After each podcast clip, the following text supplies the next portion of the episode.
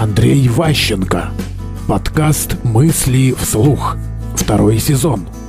Вор – защитник России. Есть разные страны, разные культуры. И в этих культурах и странах совершенно разная процедура достижения согласия и компромисса. Что корректно, что некорректно, что правильно, что неправильно.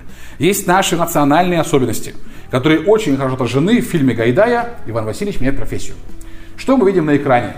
Мы на экране видим э, вора, который грабил квартиры, попал в прошлое и чем вор занимался, защищал Россию. То есть лучшим защитником нашего государства от расхищения и разграбления стал не Иван Васильевич Бунш, работник, так сказать, честный человек, а вор, потому что он разобрался в ситуации быстрее, быстрее адаптировался, его навыки и привычки оказались полезны в этих условиях – несмотря на разницу во времени. И он поступал наиболее патриотично и наиболее полезно, при этом не будучи хорошим человеком и не будучи там, ну, добропорядочным, вежливым, честным.